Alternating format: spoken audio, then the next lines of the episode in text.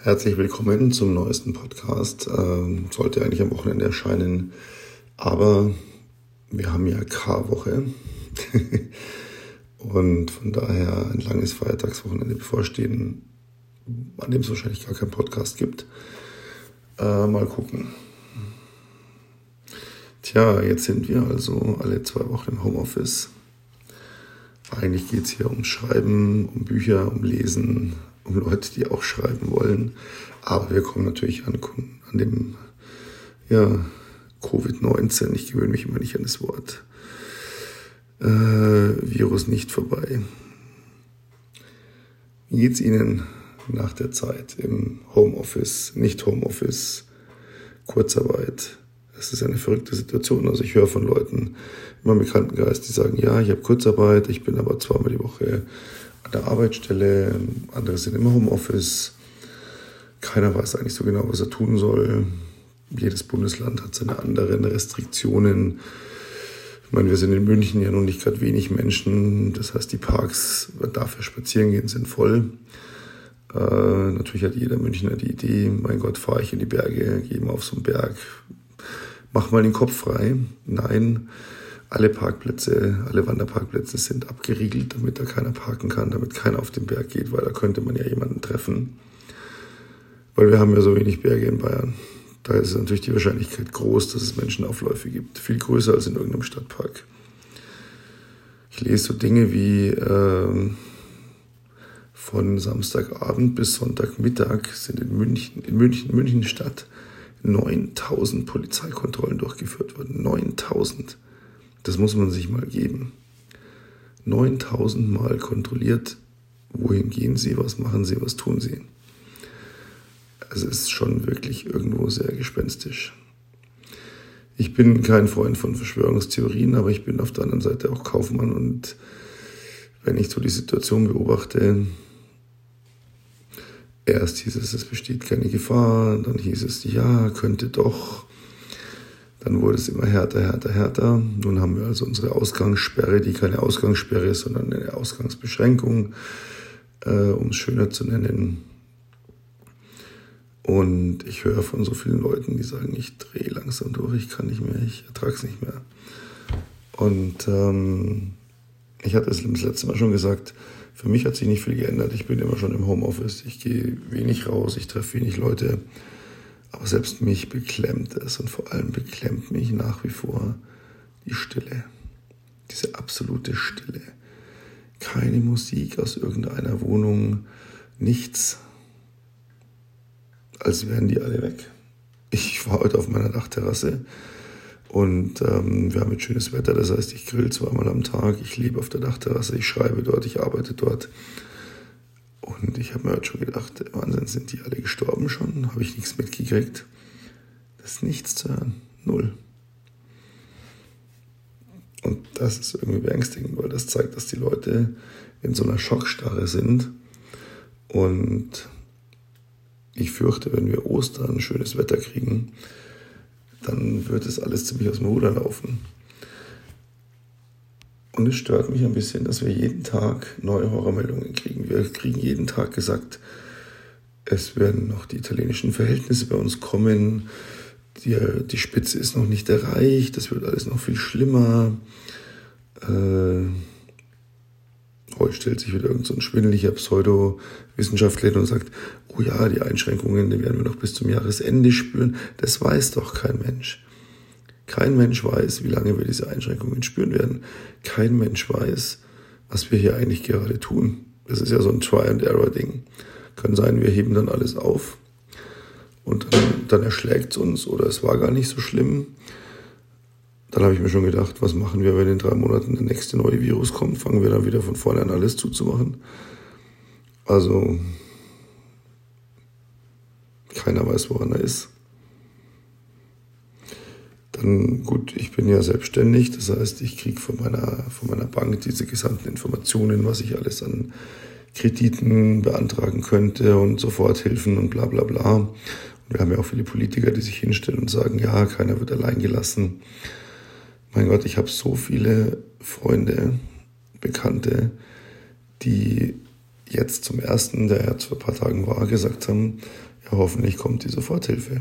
Sie kam nicht. Ich kenne nicht einen Menschen, der bisher irgendeinen Cent bekommen hat aus diesem angeblich 750 Milliarden Soforthilfepaket. Ich kenne nur Schreiben von meiner Bank, die sagen, dass ich einen Soforthilfe-Überbrückungskredit haben kann, äh, den die KfW-Bank zu 90 Prozent absichert. Und ich soll doch bitte sagen, wie viel Geld ich hätte. Und dann lese ich im Kleingedruckten, das ist aber nicht zinslos, das kostet 2,5 Prozent Zinsen. Ähm, ich höre hier groß getönt, wir fliegen alle Deutschen, die irgendwo festsitzen, aus und holen die nach Hause. Ja, und dann berichten mir Bekannte, dass sie so einen Flug gekriegt haben. Aber da mussten sie gegen Vorkasse erstmal 99 Euro bezahlen und unterschreiben, dass sie den Restkosten übernehmen, sobald sie in Deutschland sind. Jetzt stelle ich mir mal so eine vierköpfige Familie vor, die irgendwo im Urlaub sitzt und die dann viermal 99 Euro, also äh, knapp 400 Euro zahlen sollen, damit sie überhaupt heimfliegen können. Das haben normale Familien aber nicht in ihrem Budget, wenn sie im Urlaub sind. Aber wir reden schon vom nächsten Hilfspaket und von Eurobonds und tralala. Und dann höre ich heute die Hilfskräfte, die, die Pfleger, die kriegen eine Bonuszahlung von 500 Euro. Ist ja ein Witz, oder? 500 Euro. Das ist also das wert, dass jemand jeden Tag sein Leben riskiert, um Corona-Prozenten zu pflegen. Ähm, das ist also das der Regierung wert. Der kriegt 500 Euro Bonus, einmalig. Wow. Geil. Andererseits ja klar. Adidas sagt, ich zahle keine Büromiete mehr. Gut, sie haben jetzt zurückgerudert. Deichmann hat zurückgerudert. Aber die sagen erstmal, ja, wir zahlen jetzt mal keine Miete mehr. Und ich glaube irgendwie, ich weiß jetzt, ich will keine Namen nennen, ein großes Reiseunternehmen hat allein irgendwie wie viele Milliarden schon mal gleich kassiert. Lufthansa überlegt, ob sie die Chance nutzen, hier ähm, ihre Airline dicht zu machen und den, den Staat zu beteiligen. Klar, bleibt nicht mehr viel übrig. Und ich freue mich jetzt schon auf die dummen Gesichter, äh, wenn sie jetzt getönt wird. Jetzt müssen wir den Solidaritätszuschlag endlich abschaffen für alle ich freue mich jetzt schon drauf und ich überlege schon, ob ich mir es patentieren lasse, ob ich mir das Namensrecht schützen lasse. Aber ich gehe jede Wette ein. Spätestens im Januar 2021 werden wir eine, ja, ja, raten Sie mal, eine Corona-Steuer bekommen, Corona-Zuschlag, Corona-Abschlag, was auch immer weil die Regierung sagen wird, ja, habt ihr alle gedacht, dass wir das aus der Portokasse zahlen, dass wir jedem Deppen hier Geld schenken? Nein, nein, nein, da müssen wir jetzt eine extra Steuer erheben. Hundertprozentig. Hundertprozentig. Und die ganzen Großkonzerne sagen, ja, liebe Gewerkschaften, ihr werdet doch verstehen, dass wir jetzt zwei Drittel aller Arbeitsplätze abbauen müssen und uns hier richtig gesund sanieren, ohne dass uns irgendwelche blöden Gewerkschaften oder Streiks im Nacken sitzen, weil es versteht ja jeder, der Virus ist schuld. Und die armen Menschen, denen jetzt suggeriert wird, hey, dein Vermieter darf dir nicht kündigen, du musst deine Versicherungsbeiträge nicht bezahlen, niemand darf dir jetzt eine Mahnung schicken, hey, du kannst deine Steuern nicht bezahlen, das macht nichts. Das Finanzamt mahnt nicht, das verstreckt auch nicht. Ja, für bis August. Und im August, im August wird das Finanzamt als erstes kommen und wird sagen, ja, die, die Stundungsfrist ist vorbei. Du zahlst jetzt oder wir töten dich. Ja. Und die Vermieter werden sagen, zahl deine fünf Monate Miete nach oder, du kündig, oder ich kündige dir. Und die Versicherungsgesellschaft wird sagen, äh, zahl mal deine Beiträge nach, sonst legen wir dein Auto still. Die Leute werden hier in eine Schuldenfalle geschickt. Das interessiert keinen Menschen. Und als Kaufmann lese ich heute, ich will keine Verschwörungstheorien, ich will auch das alles nicht verharmlosen, ich will auch nicht sagen, dass es schön ist, wenn man hier den Virus sich einfängt. Aber wenn ich halt lese, wir kriegen ja täglich suggeriert, Italien ist quasi tot. Also die sind ausgestorben. Es gibt keine Italiener mehr, weil Italien sind ja alle an dem Virus gestorben. Das wird einem jeden Tag in der Presse suggeriert. Dann lese ich heute, okay, ähm, wenn man den Monat März betrachtet, gab es in Bergamo, dem Epizentrum des Virusausbruchs in Italien, 2019 2500 Todesfälle bei über 60-Jährigen und dieses Jahr 10.000. Das heißt, es hat sich vervierfacht. Das heißt aber auch, es sind 7500 Menschen mehr gestorben als letztes Jahr. Bei einer Einwohnerzahl in der Lombardei von 10 Millionen, bei einer Landeseinwohnerzahl von 60 Millionen. Wir haben in Deutschland jetzt gleich die 100.000 Infektionsmarke geknackt. Aber es wird nie erwähnt, dass wir in Deutschland noch 80 Millionen Menschen sind. Oder USA, ja, da wird sich aufgegeilt, oh ja, das wird die schlimmste Woche jetzt. Die werden jetzt die Zahl eine Million Infizierte knacken. Ja, es sind aber auch 300 Millionen Einwohner.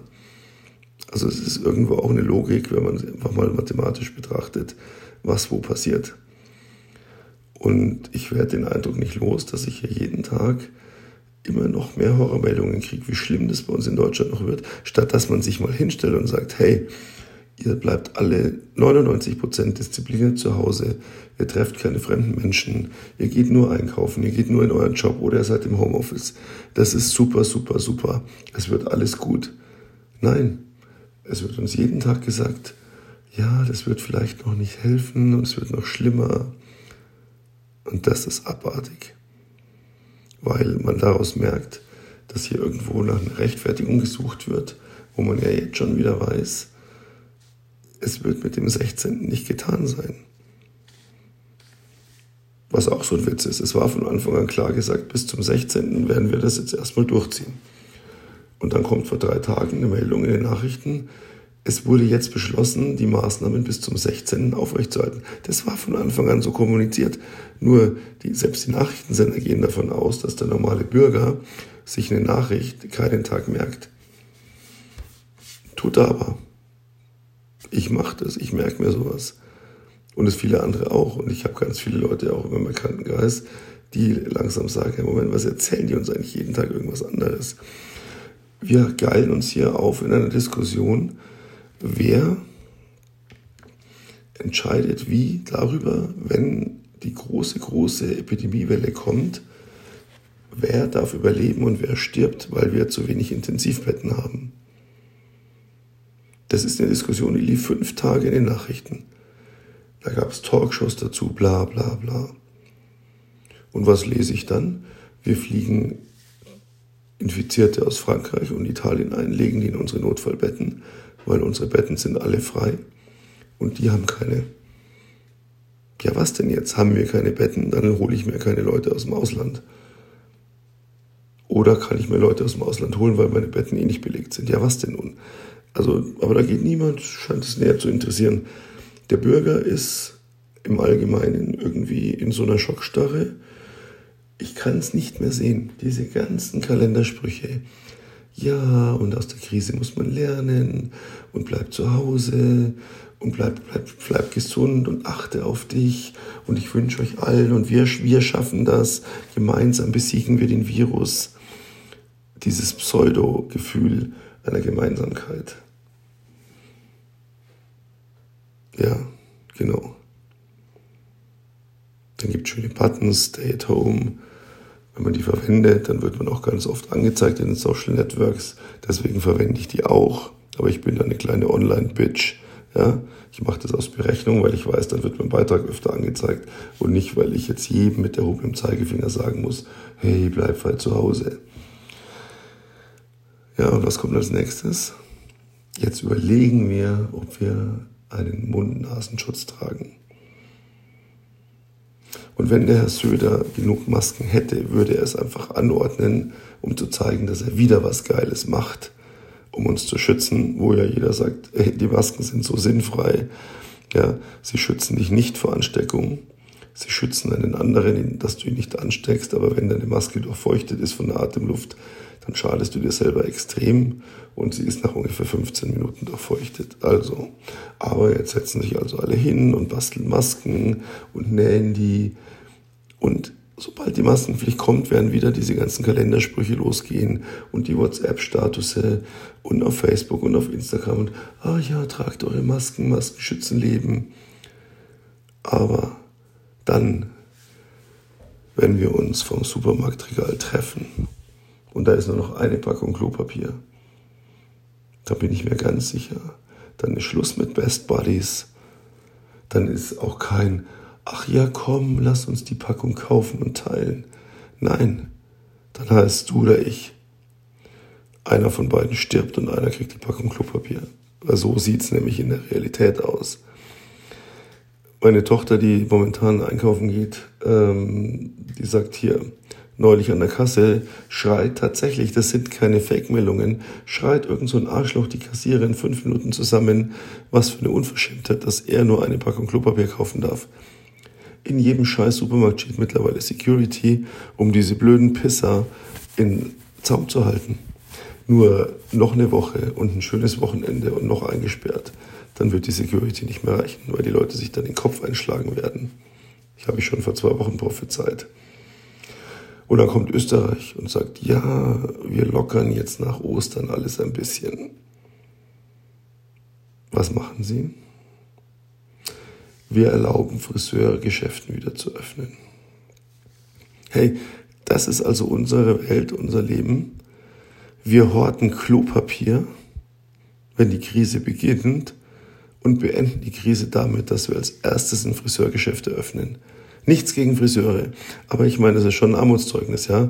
Erst habe ich Angst, dass ich mir den Arsch nicht mehr abwischen kann und dann muss ich als erstes meine Haare stylen lassen, damit ich wieder gut aussehe in meinen Social Media Selfies. Hey, guck mal, wie geil ich bin. Ich war beim Friseur. Das ist ein Armutszeugnis. Und letztlich ist, macht dieser Virus nichts anderes, als uns mal einen Spiegel vorzuhalten und zu sagen, hey, eure beschissene Welt, von der ihr träumt, dass die alles toll und sicher ist, diesen Scheißdreck wert, weil die ist in drei Wochen komplett lahmgelegt, wenn so ein kleiner Virus das möchte. Und plötzlich hat jede Regierung die Macht zu tun, was immer sie möchte. Da geht so ein Ungar her und ist jetzt plötzlich hier ein kleiner, ein kleiner Putin und ein kleiner Erdogan, ja, weil er sich jetzt hier einfach mal einen auf Diktator macht. Und was macht die EU? Nichts. Ja, da müssen wir mal schauen, ob wir da eine Geldstrafe verhängen. Hallo? Wir sind Europa und da geht einer her und sagt, ich bin jetzt Diktator und die haben nicht den Arsch in der Hose zu sagen, hey, dann bist du raus, du. Europa generell. Ja, man merkt es ja, die Liebe von der Leyen, die gedacht hat, hier, sie ist jetzt die geile Europamanagerin. Was ist denn Europa wert? Gar nichts. Jeder kocht sein eigenes Süppchen, jeder hat seine eigenen Beschränkungen, jeder macht erstmal seine Grenzen dicht, jeder hat andere Regeln, einheitliches Abstimmen gibt es nicht. Das Einzige, was es gibt, ist, dass die, die Geld brauchen, gleich wieder nach Geld schreien und sagen, oh, wir sind ja im Europäischen Verbund, gebt mal Geld, ja. Und die, die Geld haben, die sagen erstmal, ja, hm, wollen wir jetzt eigentlich nicht so viel machen. Gar nichts ist es wert. Gut, wobei die Engländer sich wahrscheinlich in den Arsch beißen momentan. Kann ich mir gut vorstellen. So nach dem Motto, fuck. Jetzt, wo wir richtig hätten absahnen können finanziell, jetzt sind wir da nicht mehr dabei. Jetzt kriegen wir nichts mehr aus dem Euro-Rettungsschirm. War in Amerika gibt uns auch nichts, weil die sind ja auch komplett am Arsch. Tja, blöd gelaufen. Für alle Beteiligten sozusagen. Tja, dann höre ich von den Leuten, die Kinder haben. Jeder liebt seine Kinder. Ich habe auch ein Kind großgezogen. Ich weiß, was das heißt. Ich meine, so ein acht oder zehn oder zwölfjähriges Kind jetzt zu haben, das irgendwo sagt, äh, es reicht jetzt langsam, ich will da mal raus. Das kann ich mir auch sehr nett vorstellen. Ich meine, meine ist 20 und Gott sei Dank äh, lebt er in England, ist Gott sei Dank gerade noch aus England rausgekommen, bevor die ganzen Flüge eingestellt wurden und die Grenzen dicht wurden ähm, und ist jetzt auch hier bis zum Herbst, weil die Uni geschlossen hat in England, an der sie studiert. Ähm, und sie hat genug zu tun und Freunde in der ganzen Welt. Ja, da habe ich kein Problem, aber ich kann mir das gut vorstellen, wie das ist. So Homeoffice und Kiddies und Einkaufen und Klopapier hat man auch keins mehr. ja, das ist schon übel, übel, übel. Dann gibt's natürlich die ganz tollen vielen, die sagen, hey, das ist eine Chance, da kannst du jetzt ganz groß rauskommen, du musst die Chance nutzen. Es ist aber nicht so leicht, die Chance zu nutzen. Aber es ist machbar. Ich glaube, das Wichtigste ist zu akzeptieren, wenn man alleine ist. Man ist jetzt alleine. Man muss sich einfach so vorstellen, man ist jetzt irgendwo im Dschungel ausgesetzt und muss sich da jetzt durchschlagen. Und wenn man nicht alleine ist in der Isolation, dann ist man gezwungen, sich mit den Menschen, mit denen man in der Isolation ist, also in der Regel dem Partner, den Kindern, auseinanderzusetzen. Das geht nicht anders. Ja. Schreiben sofort wieder, stimmt ja natürlich auch, häusliche Gewalt nimmt zu, weil die Leute, die jetzt plötzlich aufeinander hocken, irgendwo Blitzableiter, meistens die Kinder erstmal suchen, dann der Ehepartner, da in der Regel natürlich die Frau, die es dann abkriegt. Aber gehen wir jetzt mal von den Problemfällen weg, die sich da nicht im Griff haben und wo auch kein guter Ratschlag hilft, weil es halt einfach so ist, wie es ist, die anderweitige Hilfe brauchen, professionelle Hilfe brauchen, die da einschreiten. Ähm, aber machen Sie nicht die Augen zu. Wenn Sie sowas mitkriegen in Ihrer Umgebung, tun Sie was.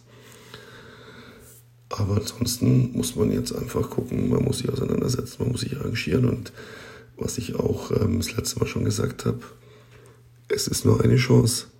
Eine Routine schaffen, die uns suggeriert, das ist eben jetzt mein Leben.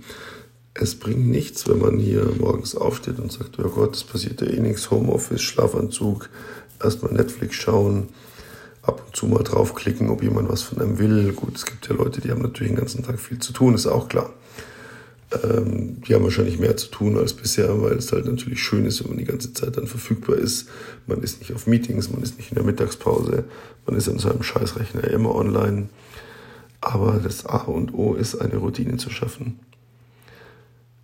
Unser Kopf braucht 21 Tage, um zu akzeptieren, dass eine neue Situation die jetzige Situation ist, die eben so ist. Hatte ich auch schon mal erklärt, will ich jetzt gar nicht näher darauf eingehen. Aber das ist der Punkt. Das heißt, wenn ich morgens einfach sage, gut, wie ist meine Routine? Ich muss mir eine Routine schaffen. Ich brauche eine feste Zeit, stehen Sie zu einer festen Zeit auf. Nicht so, ah ja, morgen ist nichts, dann stelle ich mir keinen Wecker. Nein, man muss zu einer festen Zeit aufstehen, man muss sich anziehen, man muss seinen Kaffee machen, sein Frühstück machen, was auch immer man eben mag. Man muss eine feste Zeit haben, dass man online geht. Und man muss auch eine feste Zeit haben, wo man sagt, da mache ich Mittagspause. Man muss sich was zu essen machen, nicht verlottern. Sport einplanen, Training einplanen. Äh, es ist ein, ein, Blödsinn, wo die Leute sagen, ja, jetzt komme ich mal zu allem, was ich bisher nicht gemacht habe. Jetzt werde ich mal meine Schränke ausräumen und drei Fremdsprachen lernen. Schwachsinn. Wir sind ja nicht beurlaubt. Ja, keine Firma sagt ja, geh ins Homeoffice und mach, was du willst. Ja, am Anfang hat man auch gedacht, die Schulkinder, ach toll, die haben jetzt lange Ferien, ja, von wegen die gestörten Lehrer geben denen, was ich so höre, das Dreifache an Pensum, was sie normalerweise hätten, wären sie in der Schule. Die wissen gar nicht mehr, wo sie, wie sie damit noch nachkommen sollen. Ähm, niemand hat jetzt unbedingt mehr Zeit als vorher. Er spart sich den Weg in die Arbeit. Das ist aber auch schon alles. Das heißt, ich brauche mir keine großen Projekte vornehmen, sagen, ja, solange das jetzt ist, dann werde ich hier die Wohnung neu streichen, den Keller aufräumen, meinen Schrank ausmisten und dies und jenes machen. Das wird nicht funktionieren. Aber im Kleinen, kleine Projekte für sich einplanen. Ich mache jetzt mal eine halbe Stunde was für mich. Ja, ich weiche mal von dem ab wie bisher. Bisher kam ich um 17 Uhr vom Büro heim. Dann habe ich mir erstmal was Bequemes angezogen. Äh, dann war es halb sechs. Dann habe ich mir ein Bier genommen, habe ich mal ein bisschen den Fernsehen geschaut. Dann habe ich was zu essen gemacht, dann bin ich ins Bett, weil ich musste ja morgen wieder um fünf aufstehen. Jetzt habe ich einen anderen Rhythmus. Ja, niemand, der bisher um fünf aufgestanden ist, muss jetzt um fünf aufstehen, wenn er im Homeoffice ist, weil er muss sich ja nicht Home er muss sich Homeoffice fein machen, sprich Zähne putzen, saubere Wäsche anziehen. Aber er muss sich nicht so anziehen, wie wenn er ins Büro geht. Er muss nicht den Weg fahren. Ja, das heißt, man spart ein, bisschen Zeit und diese Zeit sollte man nutzen, einplanen. Nicht jetzt sagen, ja, ich kann jetzt zehn Bücher lesen, die ich nie gelesen habe. Nein, ich glaube, klar, für Ostern, fürs Osterwochenende kann ich mir viel vornehmen, weil wir dürfen ja nichts machen. Aber ansonsten kleine Routinen schaffen. Dieses da stehe ich auf, da ziehe ich mich an, da mache ich meinen Rechner an. Wie ich gesagt habe, so tun, als hätte ich als erstes einen Videocall. Das heißt, ich muss mir die Haare kämmen, muss mir die Zähne putzen, ich muss mir was Sauberes anziehen. Ähm, ich sollte schon einen Kaffee getrunken haben, damit ich gerade ausschauen kann. Und dann mache ich einfach mein Ding. Und dann gewöhne ich mich an diese Routine. Wir passen uns sehr schnell an. Und dann dreht man auch nicht durch. Verdrängen Sie diesen Gedanken an das Durchdrehen, falls es Sie betrifft. Diese Beklemmung bringt nichts. Weil keiner weiß, was kommen wird. Und an alle die, die wahnsinnige Panik haben, sich anzustecken, auch das bringt nichts. Wenn ich mich nicht angesteckt habe, kann ich mich nicht damit auseinandersetzen, was, wie es ist. Also ver, ver, vergeude ich, verschwende ich Zeit drauf, äh, mich mit Dingen zu beschäftigen, die gar nicht eingetreten sind. Ruhig bleiben, ruhig die Sachen machen und ja, mir hat neulich einer so schön gesagt, irgendwann wird es auch wieder vorbei sein. Was ich ganz schlimm finde, ist, dass wir auch in dieser Zeit Verhaltensmuster lernen, die wir vielleicht gar nicht so schnell wieder ablegen. Ich habe das heute gesehen, da kam eine Zustellung von Amazon.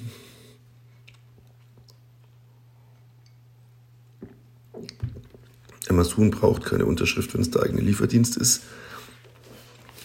Andere Lieferdienste lassen nicht mehr unterschreiben, die drücken es einem einfach in die Hand mit ausgestreckten Armen und man hat selber die Arme ausgestreckt, 1,50 Meter Sicherheitsabstand. Und dann kommt die da die Treppe raufgesprungen und sagt, ah, habe ich hier Paket, streckt's mir hin, ich schaue drauf, sage ich, das ist für meinen Nachbarn. Ja, nehmen Sie das. Sage ich, nee, stellen Sie es ihm vor die Tür. Ja, und zack, Tür zugeknallt. Ich habe mir gedacht, boah, ich gehe doch nicht das Risiko ein, dass die mich jetzt ansteckt mit einem Paket, das gar nicht für mich ist. Oder dass mein Nachbar dann kommt, um das Paket zu holen und mich ansteckt für ein Paket, das ich für ihn angenommen habe. Also dieses Misstrauen. Ich bin neulich, hatte ich glaube ich auch erzählt, zum Briefkasten. Der ist in der Nähe von meinem Haus. Und dann ist auf dieser Straßenseite läuft ein Mensch. Und dann bleibe ich stehen, um den Brief in den Kasten zu werfen. Und der kommt immer näher und ich denke mir, boah, war ich hier vor mir. Und dann hat er die Straßenseite gewechselt. Und ich habe mir gedacht, boah, Gott sei Dank. Also man hat so eine Berührungsangst. Und das finde ich das eigentlich Schlimme, weil ich ein bisschen Angst davor habe, wie schnell wir das wieder ablegen werden. Vor vier Wochen, vor sechs Wochen, da sind wir auf Partys, auf Feiern, in Clubs, egal wie voll die waren. Wir haben in der Abend über 100 Menschen abgeküsst und gesagt, ja, Servus und komm her und den Arm genommen. Und das ist alles nicht mehr. Und ich habe ein bisschen Angst, dass das nicht so schnell wiederkommt, weil wir jetzt neue Verhaltensmuster lernen. Wir werden uns wieder schnell daran gewöhnen, wenn wir wieder ins Büro müssen, wenn wir wieder in Urlaub fahren können. Aber ob wir uns auch schnell wieder daran gewöhnen, Menschen nahe zu kommen, das ist das, was mich so ein bisschen beklemmt momentan. Tja, somit ging es heute gar nicht um Schreiben, aber das waren einfach ein paar Dinge, die ich zu dem Thema Virus auch loswerden wollte und mich auch, wie mich vor einer guten Woche jemand daran erinnert hat, ein bisschen auch äh, geschuldet bin. Denn ich bin nun mal ein Schreiber. Ich bin kein Journalist, aber ich schreibe. Und ich, als Schreiber doch denke ich Dinge und mache mir Gedanken, was aktuell passiert, weil es ja Sachen sind, die in in Geschichten einfließen, die ich in Büchern verarbeite, die ich mit einbaue, um eine Aktualität zu haben, um einfach auch, ja, weil, weil, weil ich einfach als Schreiber mit einem, ja, anders, ein bisschen anders vielleicht auf Dinge schaue, mehr beobachte, mehr analysiere, äh, nach den Hintergründen suche, warum ist jetzt diese Menschen jetzt diese Geste gemacht, warum haben die sich jetzt so verhalten. Also das sind so ein bisschen Sozialstudien auch, die einfach, ja, die, das hat man einfach so drin. Und ähm, ja, wo ich daran erinnert wurde, auch wenn du kein Journalist bist, aber trotzdem bist du jemand, der aufschreibt, der Dinge aufschreibt, der Dinge festhält und da brauchen wir uns ja auch nichts vormachen. Natürlich setze ich mich jetzt nicht hin und schreibe einen Roman, in dem ein Coronavirus vorkommt. Aber natürlich werde ich irgendwann in den nächsten Jahren ein Buch schreiben und werde das Szenario, das alles, dieser Lockdown, ähm, politische Entscheidungen etc., werde ich dort einbauen und einfließen lassen, weil es eben einfach so passiert ist. Und ich deswegen jetzt schon beobachte. Ja, es ist ja nicht so, dass man als Schriftsteller, wenn man etwas beobachtet, es sofort in ein Buch einbaut. Aber in ein Gedicht natürlich schon. Ich habe letztes Jahr in meinem, meinem zuletzt erschienenen Gedichtband festgehalten, da sind zwei, drei Gedichte drin zum Thema CO2, Umweltschutz und Glaubenskrieg, weil das halt einfach aktuelle Situation war. Ja, wenn man zurück überlegt, vor acht Wochen, da wurde die Nachrichten beherrscht von CO2. Wir müssen alle ein Elektroauto fahren. Ähm, boah, wer weiß, ob USA jetzt hier mit Irak, Iran Krieg anfängt, nachdem da die Botschaft bombardiert wurde und äh, USA dann hier diesen hochrangigen Offizier oder General, was auch immer, getötet. Das waren unsere Nachrichten, das war unsere Welt. Das Schöne war halt, dass wir abends in die Kneipe gehen konnten, in den Club gehen konnten, in die Bar gehen konnten, Freunde treffen konnten, uns einen Drink bestellt haben und mit diesen Freunden einfach diskutiert haben über das Leben, über die Situation, über die Welt. Egal wie schlimm es war, egal was gerade passiert war und egal ob in, in Japan ein Atomkraftwerk in die Luft geflogen ist oder ob ein, ein Passagierflugzeug gegen die Berge geflogen ist mit einer Schulmannschaft oder mit einer, mit einer Schulklasse. Egal, ob der eigene Verein abgestiegen ist, egal, ob jetzt hier USA-Raketen wieder auf irgendwo auf ihn schießt oder äh, in Israel die Situation eskaliert oder hier ein Terroranschlag war. Egal was war. Wir hatten die Chance, abends mit unseren Freunden, mit unseren Bekannten, mit wem auch immer, uns auszutauschen darüber, uns gegenseitig unsere Meinung zu sagen, mal ein bisschen zu streiten, mal ein bisschen uns zu trösten. Aber wir waren nicht allein. Und ich glaube, das ist das, was es momentan so extrem außergewöhnlich macht, weil uns genau das genommen wurde. Es ist kein Ersatz zu skypen, es ist kein Ersatz zu telefonieren. Das ist kein Ersatz.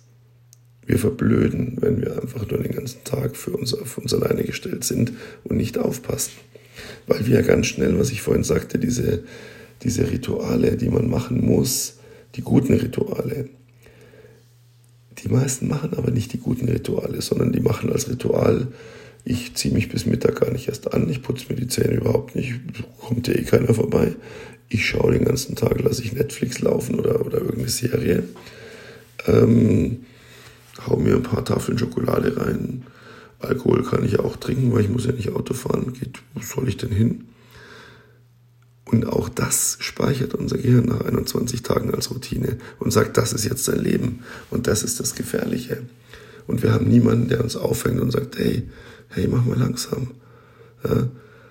Und das macht so schlimm, dass uns das genommen wurde, dass wir uns nicht austauschen können und das führt zu dem, dass uns die Politik irgendetwas vorgibt und es wird sofort nachgelabert. Gott sei Dank, da ist einer, der mit mir redet. Ja, dann trage ich jetzt eine Schutzmaske. Ja, dann mache ich jetzt dies, dann mache ich jetzt das, dann mache ich jetzt jenes. Jawohl, jawohl, jawohl, jawohl. Einfach so diese Dankbarkeit. Da ist wenigstens eine Institution, die mir sagt, wo es lang geht. Nur diese Institution, ich will das gar nicht ausführlich diskutieren, aber die ist halt extrem verlogen, weil die weiß gar nichts. Die haben überhaupt keine Ahnung die versuchen, das Richtige zu machen. Das gestehe ich ihnen zu. Aber die wissen genauso wenig wie wir. Weil auch diese ganzen Pseudo-Experten, die wissen ja auch nichts. Und deswegen machen sie eine schöne Routine für ihren Tag. Tauschen sie sich so viel wie möglich mit Leuten aus. So wie sie es früher gemacht haben. Nicht dieses Zeigefinger und du musst, sondern reden. Normal reden und darauf hoffen, dass wir schnell wieder raus können, weil auf Dauer wird es nicht gut gehen. Ich wünsche Ihnen eine schöne Feiertagswoche. Ja, die geht ja nur bis Donnerstag. Es wird ein sehr ungewöhnliches Osterfest werden. Und tja, schreiben Sie mir gerne in die Kommentare, wie Sie das sehen, was Sie Ostern machen, wie Sie damit umgehen, wie Sie damit zurechtkommen. Würde ich mich sehr freuen. Hier, wie immer im Podcast, Kommentare nicht möglich. Deswegen Instagram, Facebook, Facebook-Page. Da kann man überall, kann man mir überall schreiben. Twitter und neuerdings auch TikTok. Ja, TikTok, ich weiß. Ich wollte es einfach mal probieren und ich bin sehr stolz, denn ich habe ein Video, das bei knapp 10.000 Views ist. Und das macht mich schon stolz. Von 0 auf 10.000 ich habe sonst kein Social Network, in dem ich so viele Views auf einen Beitrag habe. ich träume davon, dass mal knapp 10.000 Leute endlich meinen Podcast hören. Also hören, hören, hören, umsetzen, umsetzen, umsetzen, mir gerne Feedback geben, freue ich mich wahnsinnig drüber. In der kommenden Woche oder in der laufenden Woche gibt es wieder ein Video von mir und ja, nächsten Podcast sicherlich irgendwann am Osterwochenende, aber ich will mich noch nicht festlegen. Machen Sie es gut, bleiben Sie gesund, bleiben Sie intelligent, immer schön mitdenken, immer hinterfragen. Und auch wenn sonst keiner sagt, aber ich gebe Ihnen das an Hand. Alles wird gut. Wir kriegen das hin. Wir kriegen das hin, weil die Welt zeigt, es hat sich immer alles irgendwie wieder eingerenkt. Also, in diesem Sinne, danke fürs Zuhören, ihr Peter Cavendish. Servus.